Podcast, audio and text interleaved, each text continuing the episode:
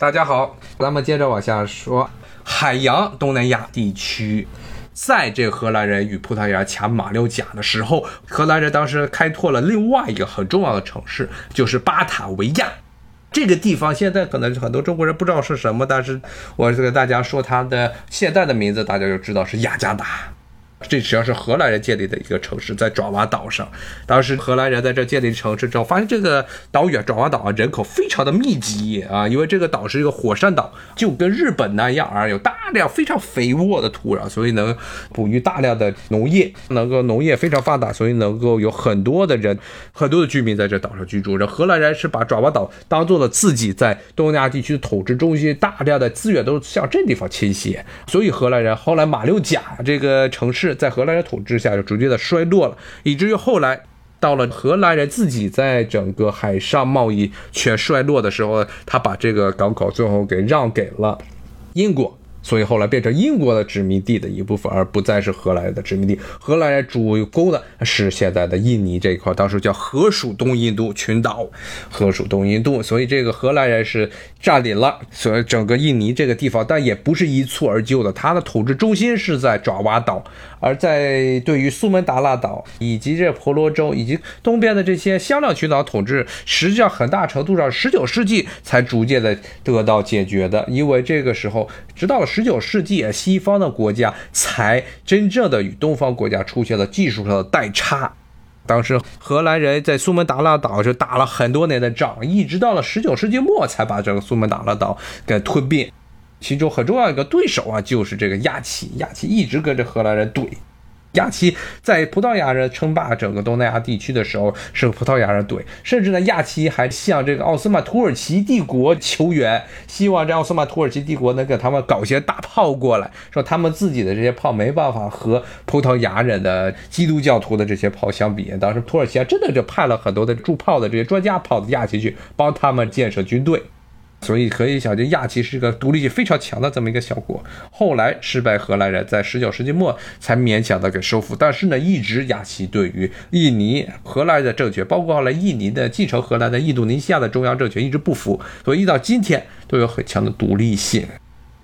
那么这个说到是荷兰，在是印尼这个地方，等于后来被他占了。那么另外两个海洋东南亚地区的重要的国家呢，一个是菲律宾。这个是西班牙人他占领，西班牙人是把这儿建设成了他在整个东半球最重要的这么一个据点。因为其实按照当时的十五世纪末啊，十五世纪末，当时这罗马天主教廷私自的将全世界划成了两个势力范围，按两条线啊，基本上是说是这个东方全部都给了葡萄牙的势力范围，然后西边西半球都给了西班牙。那西班牙唯一的在东半球有一个重要据点就是菲律宾。特别是他们的菲律宾这个名字是来源于西班牙的国王菲利普三世啊，好像是菲利普三世，不是菲利普二世啊。菲利普二世是当时派无敌舰队去打英国的那个重要的西班牙的国王，是他的儿子菲利普三世以他的名字命名了菲律宾，其中是最主要的就是建立了一个很重要的据点，就是马尼拉。从十七世纪开始，十八世纪一直到十九世纪，西班牙一直有一个说法“马尼拉大帆船”，有这么一个说法。什么叫马尼拉大帆船呢？其实就是西班牙和中国这边做贸易线很重要的一条航线。那么就从马尼拉这个港口和到西班牙在在整个北美洲的统治中心墨西哥这个地方中间有这么一条你来我往的这一条贸易线路，主要的目的就是把墨西哥以及整个西班牙统治拉美地区的这些白银通过这个马尼拉大帆船运到。这个马尼拉这个地方，再从马尼拉地方和中国这边做生意，从中国这边拿过来，从中国这边用白银购买来各种各样的奢侈品，特别是漆器和瓷器，以及少量的这些。各种丝绸和其他的工艺品，包括茶叶，还有包括茶叶这样的重要的经济作物，把这些东西呢再运回到，再沿着这个马尼拉大帆船的这么一条航线运到拉美地区，再从拉美地区，特别是像巴拿马这样的港口城市，给运到了西班牙本土。这是很重要的一条贸易线路，在十七世纪、十八世纪、十九世纪、十九世纪之后就衰落了，原因是西班牙丢掉了自己在拉美地区所有的殖民地。但是呢，这马尼拉大帆船后来成为中国。明清两代银子的主要的这个来源，因为这中国本土啊产银量非常的少，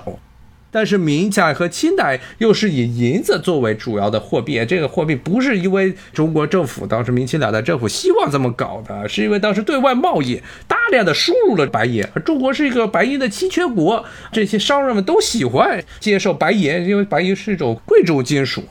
结果政府最后控制不住了。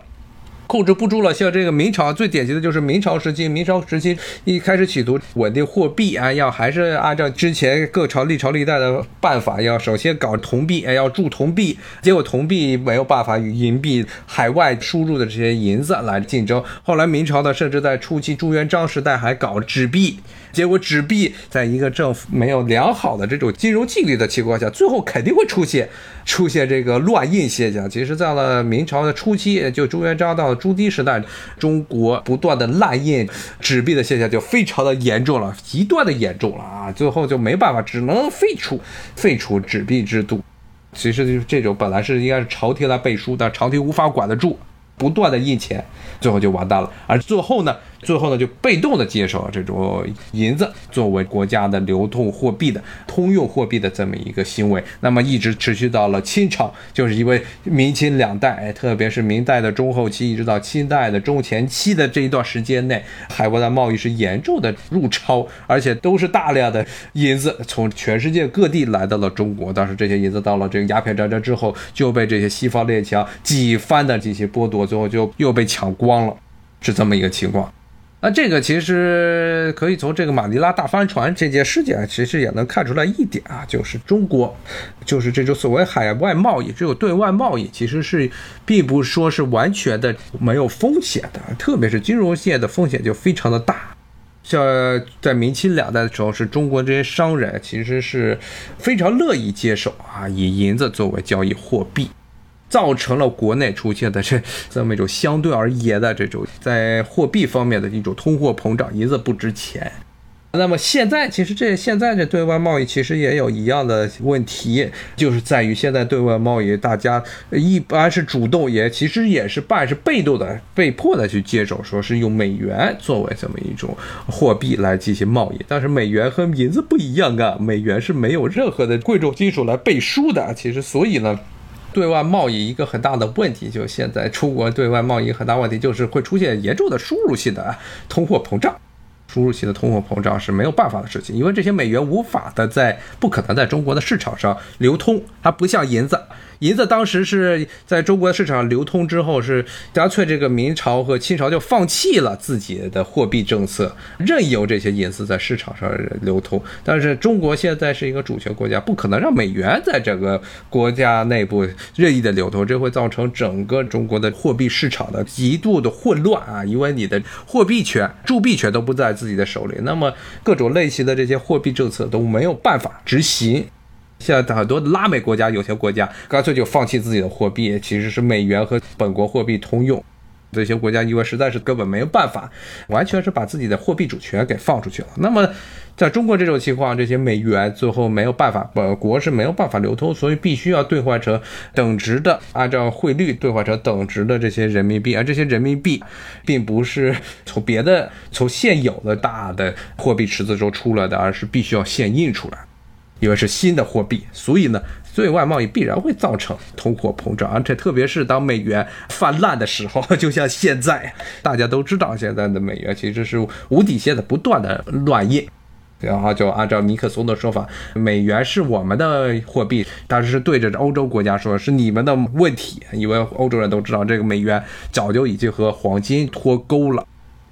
刚才说的货币方面绕远了。讲这个，说白银，白银，中国的古代明清两代实际上是放弃了自己的货币政策，最后造成了这白银在整个国内市场上的泛滥。这个是由于这马尼拉大帆船是一个很重要的原因。其次是日本也给中国当时做对外贸易的时候，给中国这边出口了大量的银子。回到菲律宾，菲律宾是在十九世纪末的时候，后来这个西班牙在整个亚洲地区最后一块殖民地被美国人给抢走了。之前节目也跟大家讲过，美国人其实在这儿搞的跟英国人搞得非常像，他其实也是分化，把基督教徒、把穆斯林，就现在菲律宾南部的地区的这些穆斯林。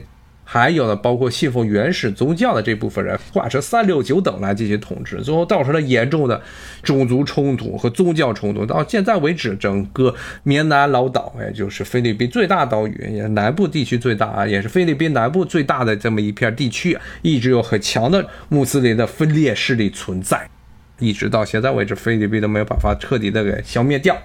估计很难消灭，因为这是从殖民时代留下来的一个祸根。而且菲律宾这个国家也比较的搞笑，它是在整个东南亚地区最为彻底的照搬了美国的这一套三权分立，还有国会和总统的这么一套三权分立体制的一个国家，但是也是可以说是整个东南亚地区最腐败的一个国家，政治方面最黑暗的一个国家就是菲律宾。这这菲律宾的这些。就大家想着，像美国的现在的这套政治体制，一旦是没有任何的制衡，按现在的这种条件不断发展下去，那么最终的结果可能就会变成像菲律宾这样，就变成了好几个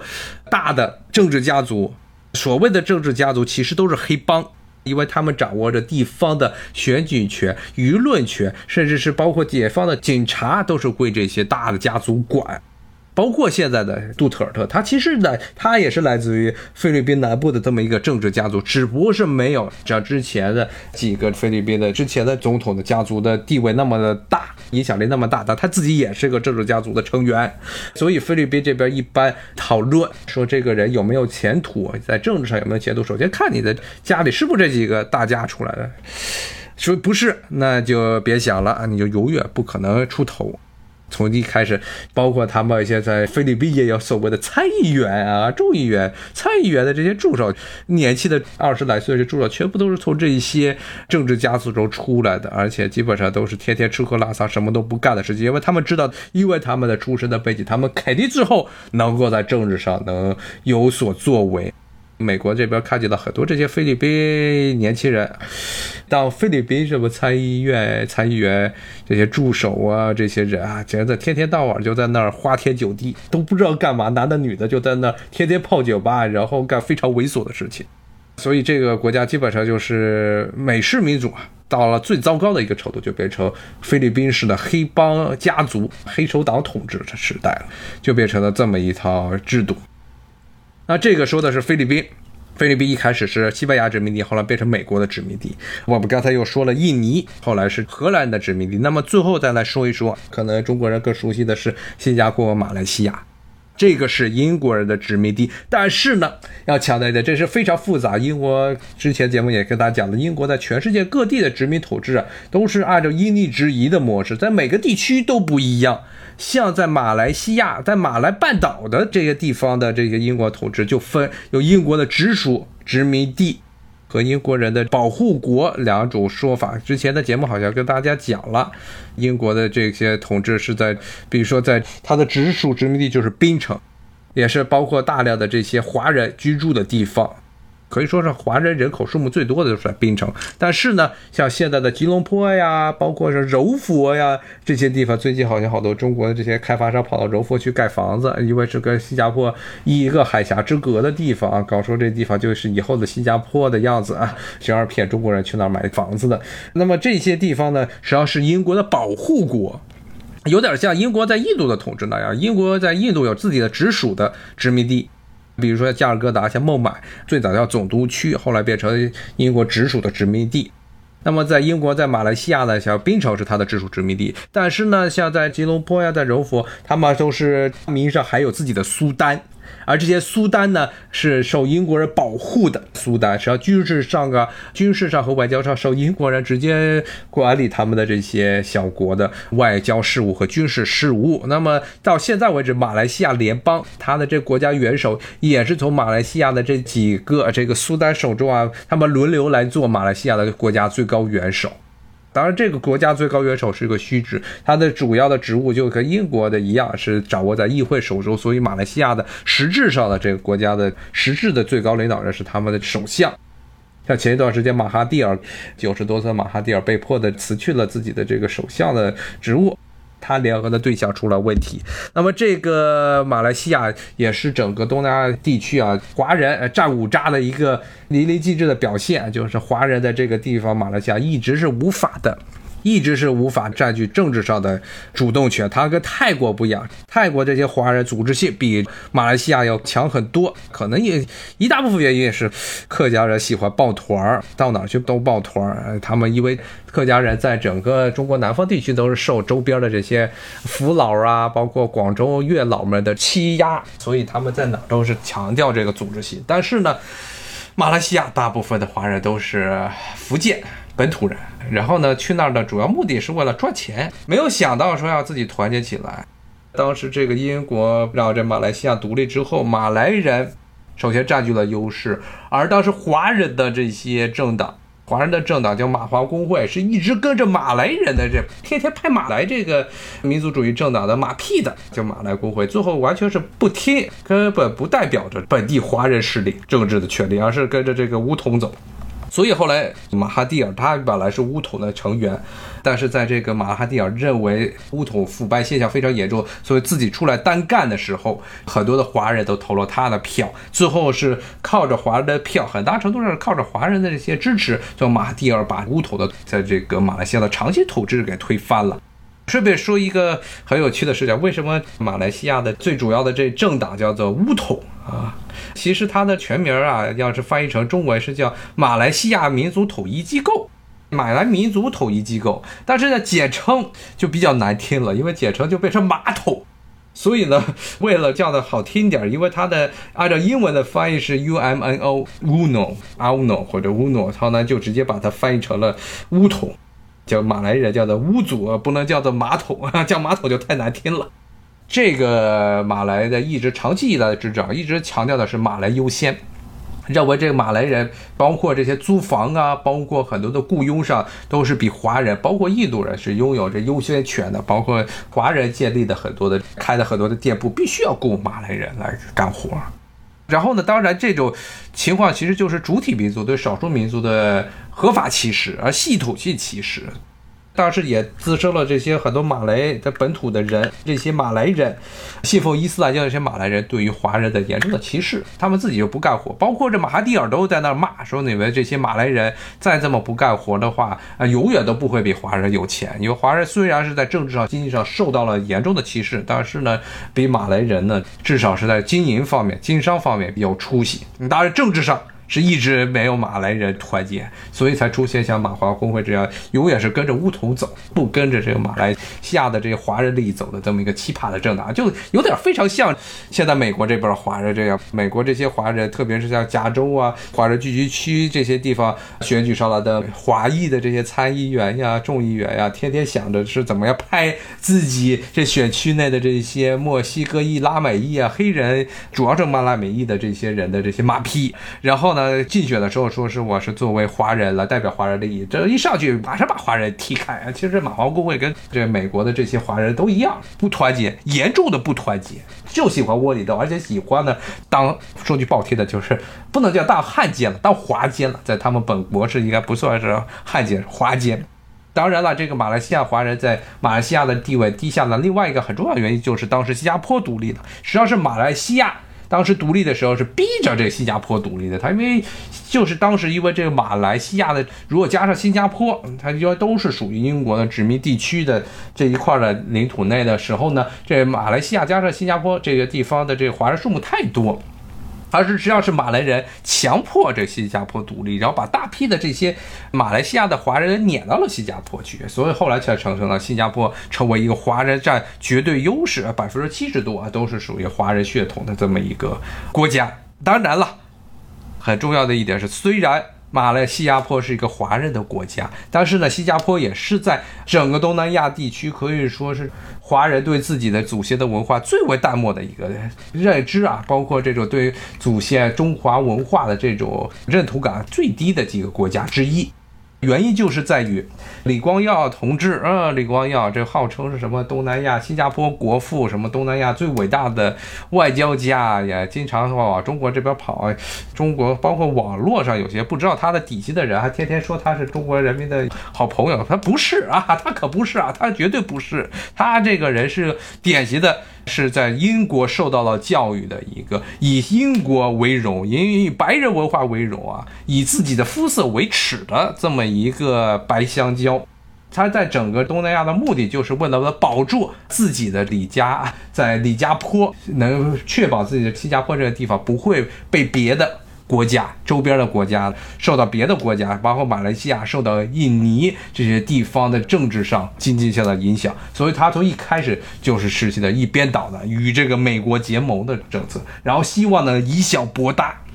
在东盟中发挥主导性的作用，通过它的交通上的地理位置，把这新加坡建设成整个东南亚首屈一指的货运业、物流业的中心，包括科技业，后来大力发展科技产业，主要目的是为了保住新加坡一个独立的身份，其实保住他们李家的财产，李家坡，著名的李家坡。然后呢，在对华问题上，其实一从很长一段时间呢，都是持着一个坚定的。在冷战时期呢，坚定的反华的立场，他跟着美国跑，而且帮美国人出主意。即使是冷战结束之后，他的很多的这新加坡的这些国策也是与美国从某种角度上，不光是与美国结盟，而且是从某种角度上为了维护自己利益而引美国来与中国作对。像最典型的一个例子就是这个奥巴马时代，奥巴马时代的所谓就美国的重返亚洲的整个策略。很大程度上是跟李光耀当时的推动有关的。奥巴马当时跟李光耀谈了很久，关于这个事情，李光耀就一直鼓动说，美国要把中东地区和其他地区，包括欧洲地区的这些资源、军力全部都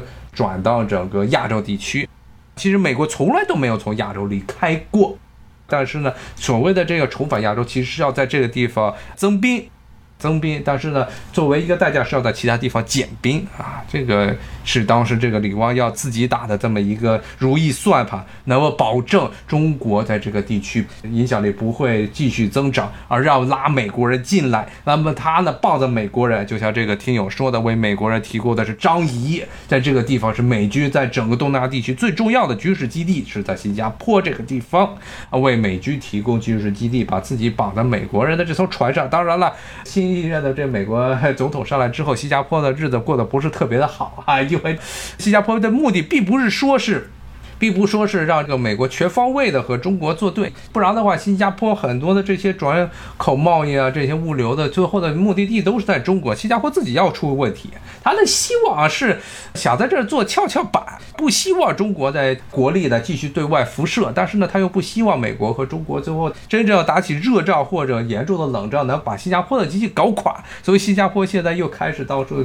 去劝美国不要在中国的全方位的进行对抗，因为这最后遭殃。的是新加坡这个小国，所以呢，大家要非常明白一点，这新加坡这个地方啊，首先它就是这么一个以家族独裁为本质，啊，实质上是打着共和国的名义，实质上呢是李家自己的广阔的一个公司化经营的这么一个城市、城市城邦，公司化经营，重要的这些岗位基本上都是李家的人。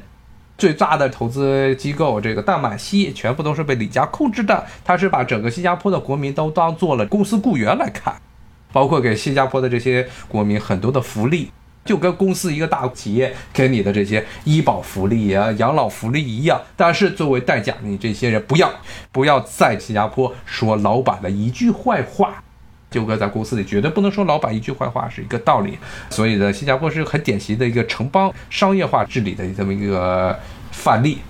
九十年代、一零年代的时候，很多的中国人认为说新加坡的国家治理的方式是以后中国治理方式的一个灯塔、一个学习的范本，但是不可能的，这是绝对不可能的事情。你是把这三百万人圈起来当一个公司来养，中国是多少人？十二亿人，每个地区都不一样。啊，你让中国如果按李家这么一个管理的话，最后肯定就会变成什么？就要出现起义了。你这明明就是搞这个独裁统治，只不过是给了很多的钱，给了很多的钱让他们去干。所以像这个其实是对，从这九十年代也是那个时候说大批人去那儿学习新加坡的培训，什么政府管理，但最后新加坡是靠的是什么？是严刑酷法。最重要的是严刑酷法，然后其次呢是甩各种各样的蛋糕，让这些民众闭上嘴，大胡萝卜和大棒一起抡上来。但是呢，这种情况其实是非常粗暴的一种统治的办法。在中国这种这么大的面积内，可能在某个小的城市城市中，可能有一些新加坡的一些治理的模式，比如说他对城市这些规范化、制度化的一些管理有所借鉴的地方。但是呢，不可能在全国范围内进行推广。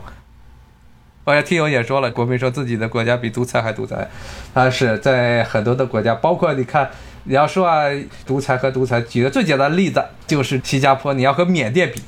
你要在西方人的语境之中，常见的语境中，说缅甸在阿萨素季出来之前是一个独裁无道的国家，但至少他让这个阿萨素季还在那活着，虽然软禁起来了，他还有一大帮的人帮他说话。在新加坡是什么？你只要一说话，你要说反对新加坡，一开始原来李光耀，后来这李显龙这一些人呢，怎么样？直接国家来起诉你，来告你，直接把你抓起来，让你闭嘴。他不光是说是不是把你软禁起来，是让你闭嘴，直接把你蹲牢啊！所以是绝对不能够说李家的坏话的。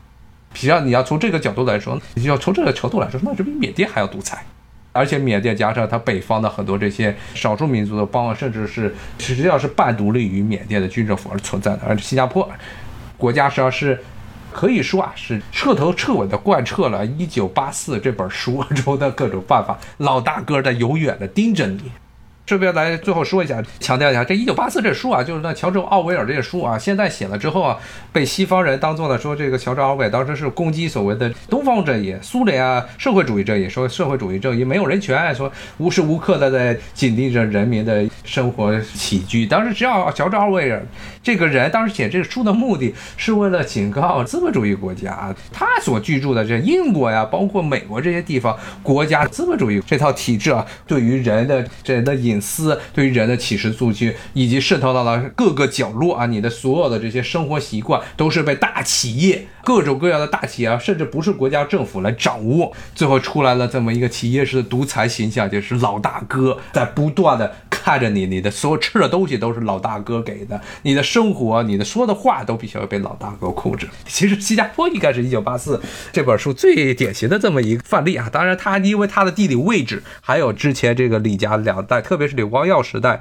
统治时期啊，左右逢源，造成了新加坡的经济非常繁荣。但它毕竟是一个小国，就像这个听友说的，非典型的治理方式，它是有铁腕式的治理。当然，最后还要强调一点的，就是新加坡这个国家虽然它是华人国家，但是就像刚才说的，这李光耀是一个在英国受教育，自认为一直认为。他打骨子里是认为所谓的这个洋人的西方的文化是高于中华文明的，所以说他是一个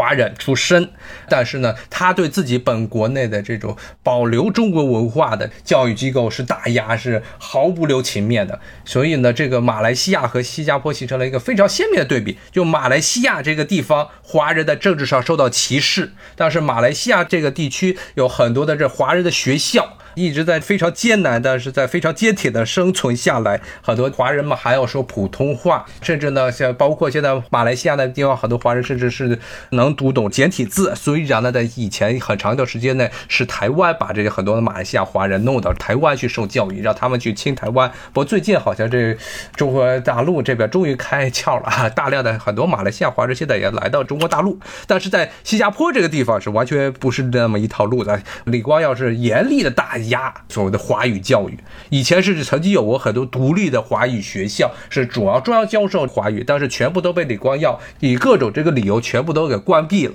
甚至包括之前像我记得好像当时陈嘉庚当年开的很多学校，南洋的在新加坡这边开的学校，直接被这个李光耀给关了，不让他们以中文教学，必须拿英文教学。你在家里可以说中文，但是不能在公开场合下说中文。他是去殖民地化。但是呢，又是去中国化这么一套教育体制，他不想让你成为对中国有认同感。他一旦有认同感之后，到时候又出事儿了，他自己这国家的自己的这统治权就有可能保不住了。马来西亚这边的华人因为一直受到这本土的这些马来人的欺凌啊，所以他一直希望在海外的这些华人呢对他们有一定的支持。所以这些地方其实对于中华文化的认同感，从一个非常讽刺的角度来说，甚至是要高于这个新加坡这个小国，但是有华人为主体的小国，但是所谓的华人主体，但他们不认为自己跟中国有太多的关系，所以还是。教育，教育在很大程度上，特别是基础教育啊，从小学一直到中学的这一套基础教育，是能够塑造一个国家国民的性的，国民的秉性，很大程度上是来自于在小学、在中学老师是怎么教你的。因为虽然说之后到了大学，很多地方要讲所谓的批判性思维，但是呢，对于人来说，你一生也就是差不多这七八十年，能够进行认真思考的事物就那么多，绝大部分情况都是一种惯性思维，你小的时候老师怎么教你的，你就直接按照那套路的来去思考整个世界了。那么这种情况下，所以呢，如果这小学和中学把人给带歪了，像华人在东南亚，包括咱们南边的这个城市，还有东南海岛的这个地方出现的这些问题，出现了很多华人对于中国的认同的问题啊，其实很大程度上是一个跟这个地区的教育有不可分割的关系。所以在每一个地方，基础教育都是第一位的。基础教育是塑造国民的国民性的一个教育。今天咱们就把整个啊，差不多海洋东南亚地区，它这个地区历史上都是受到殖民，然后这些地区的华人在这地方怎么生活，包括伊斯兰教，刚才也跟大家讲了，包括早期的这些印度教，后来的印度人都在地方都非常的活跃。他们为什么会活跃？就是因为从古代自古至今，一开始的香料贸易，然后丝绸贸易、瓷器贸易，一直到今天啊，都是各种各样的加工贸易，造成了现在整个东南亚地区的这种多元。文化的文化多元性，好，谢谢大家的收听，拜拜。